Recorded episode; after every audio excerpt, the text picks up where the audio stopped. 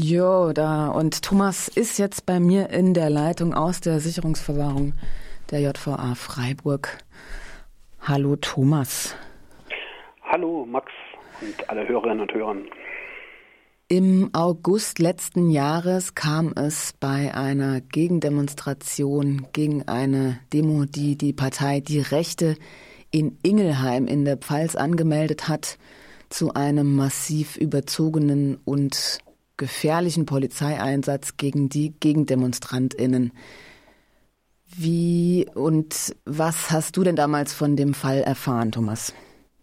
Ich hatte äh, im Rahmen der Radioberichterstattung, aber auch im Rahmen der Tagespresse von der Demonstration erfahren, denn sie machte überregional Schlagzeilen aufgrund des äh, harten und robusten, in Anführungsstrichen robusten Polizeieinsatzes. Die Taz äh, aus Berlin zum Beispiel titelte mit äh, Polizeigewalt bei Demo in Ingelheim Blut und Panik im Tunnel. Es wurde halt eben berichtet, dass 20 äh, Neonazis äh, aufgetreten seien und denen hätten sich äh, 150 bis 200 äh, Gegendemonstrantinnen äh, entgegengestellt. Und am Bahnhof schon in Ingelheim sei es dann zu Angriffen seitens der Polizei gekommen. Insbesondere seien äh, ein Großteil der Demonstrantinnen im Tunnel in einer Bahnunterführung gewissermaßen von der Polizei festgesetzt worden. Beide Ausgänge, so die Vorwürfe laut Taz, seien verschlossen worden. Im Tunnel sei es zu Panikausbrüchen seitens der Menschen dort gekommen, weil die Polizei Pfefferspray und äh, Schlagstöcke eingesetzt hätte. Am Ende seien die Menschen aus dem Tunnel herausgetrieben worden in einen in einer Art Gitterkäfig wurde das da beschrieben, ein, ein Platz, der eigentlich für 75 Menschen nur geplant war. Und da seien dann 50 Polizeifahrzeuge gestanden und wie gesagt ein Zaun drumherum. Trotz der Hitze seien, äh, auch, sei auch keine Versorgung mit Wasser sichergestellt worden. Die Taz berichtete weiter, dass Frauen zum Beispiel äh, gezwungen wurden, in Gegenwart männlicher Polizisten und ohne Sichtschutz äh, ihre Notdurft zu verrichten. Und dieser Polizeieinsatz hatte dann tatsächlich überregional Schlagzeilen gemacht. Ja, ich habe jetzt auch gerade heute Morgen nochmal YouTube-Videos gesehen, dazu habe ich ja Zugang.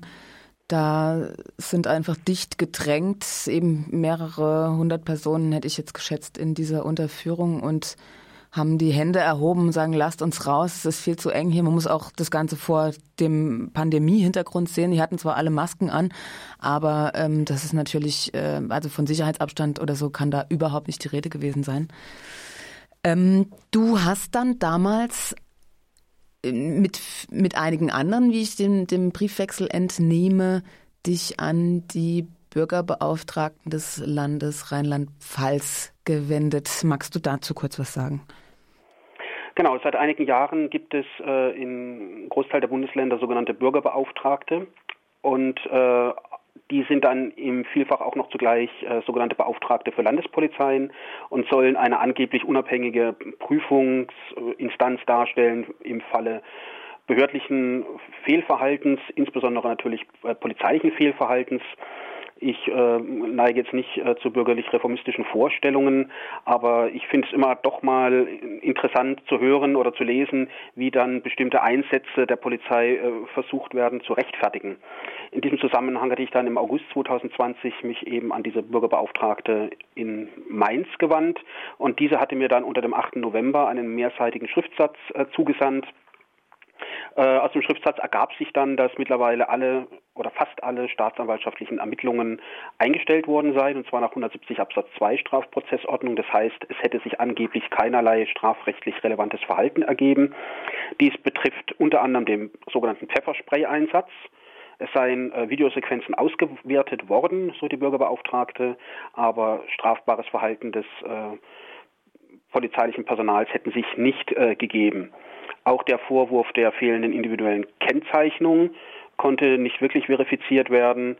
Es hätte nach Darstellung der Polizei auch keine sogenannte Einkesselung stattgefunden. Das Einzige, was zugestanden wird hinsichtlich der Situation im Tunnel, dass eine Tunnelein, ein Tunneleingang äh, versperrt worden sei, um die Menschen auf die andere Seite zu drängen. Und hier hätte es dann angeblich von einer Vielzahl von Gegendemonstrantinnen massive massives Vorgehen, Vorgehen gegen die Einsatzkräfte äh, gegeben. Also nicht die Polizei hätte so die Darstellung äh, gewaltsam äh, ursprünglich gehandelt, sondern es sei gewissermaßen, gewissermaßen die Schuld der Gegendemonstranten innen gewesen. Und ähm, wenn es zu Gewalteinsätzen gekommen sei, in einem Fall zum Beispiel hatte äh, eine andere äh, Petentin, die sich da beschwert hatte, äh, beschrieben, wie ein am Boden äh, liegender fixierte Person äh, gewaltsam behandelt wurde, in Anführungsstrichen, sei das rechtmäßig gewesen. Auch dieses Verfahren sei nach 170 Absatz 2 eingestellt worden, weil sich kein strafrechtlich äh, relevantes Verhalten ergeben habe. Der Betreffende hätte sich hätte Widerstandshandlungen begangen. Und ja. der, ja? Ja? Nee, mach nochmal fertig deinen Satz. Ja, und der Schluss wäre dann, der Schluss äh, wäre dann gewesen, also der, der des Briefes von der Frau äh, Bürgerbeauftragte, dass am 29. November eine Informationsveranstaltung zu der Thematik stattfinden sollte. Da ging es dann, also du hast jetzt quasi vom 29. November 2020 gesprochen. 21. 21. Genau. Und jetzt, also die, die Ermittlungen wurden auch jetzt erst 21 abgeschlossen. Genau, das war ja äh, genau August 2020, 15. Äh, August 2020 war ja äh, das äh, geschehen und solche äh, auch erst recht natürlich in Zeiten der Pandemie äh, ist es ganz normal, dass dann ein Ermittlungsverfahren durchaus ein Jahr oder länger dauert. Ja, und also auch mit einem jetzt nicht überraschenden Ergebnis, dass ähm, da kein besonders großer Ermittlungswille wahrscheinlich auch da ist, um gegen PolizeibeamtInnen vorzugehen, die sich dann aber trotz, trotz äh, alledem in, in den Augen vieler PassantInnen, auch Unbeteiligter, Fehlverhalten haben, weil sonst hätte es diese vielen Meldungen an die Bürgerbeauftragten auch nicht gegeben. Genau, wenn ich ganz kurz sagen darf, ihr von RDL habt ja diese wunderbare Podcast-Reihe, auf die man hier ja gerne nochmal hinweisen kann, Podcast-Reihe Sicherheit für wen. Da wird da gerade das Thematik, gerade diese Thematik speziell, äh, was Polizeieinsätze, Polizeigewalt gegen äh, Bürgerinnen und Bürger äh, anbetrifft und äh, auch die, der Mangel an jeglicher kritischer äh, Reflexion und Aufarbeitung entsprechender Einsätze ja ausführlich seit mehreren Monaten thematisiert. Ja, danke für den Hinweis. Ich gucke mal, ob ich den Jingle noch finde und auch im Laufe der Sendung nochmal spiele. Die nächste Folge kommt dann am 15. Dezember raus, unter anderem auch mit einem Beitrag von dir, Thomas.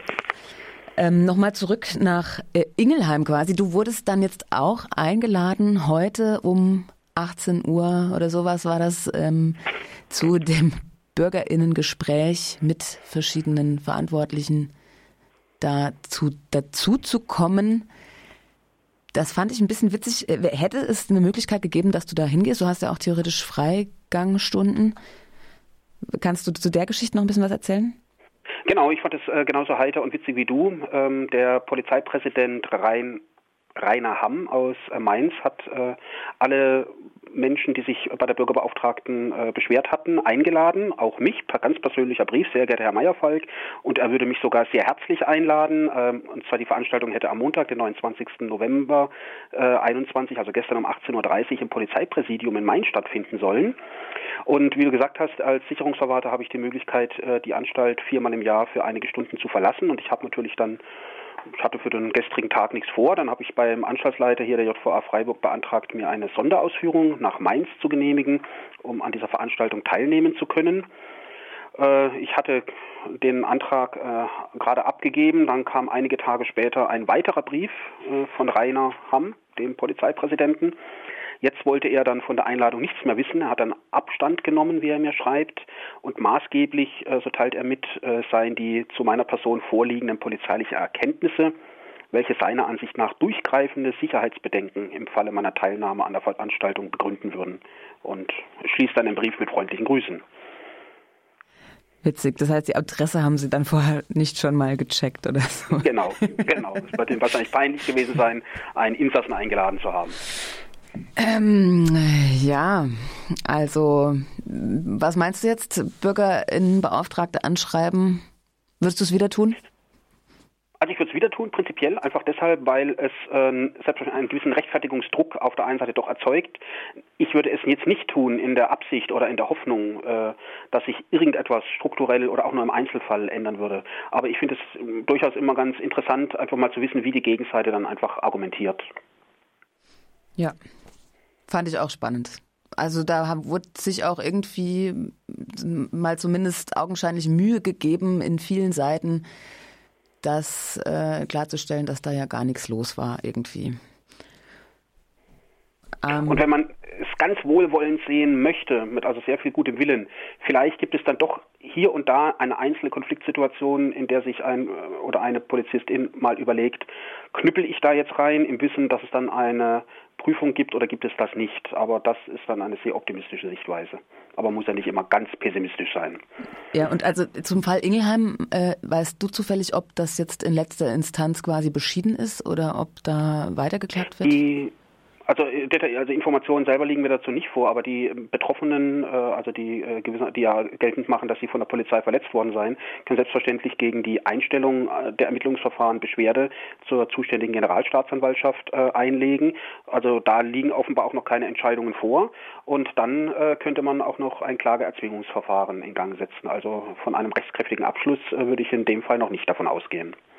Alles klar. Vielen Dank, Thomas, für den Bericht zu dieser Geschichte. Und äh, ich wünsche dir noch einen soweit möglich schönen Tag. Danke und dir eine gute Sendung. Alles Gute, bis bald. Bis dann. Ciao. Ciao.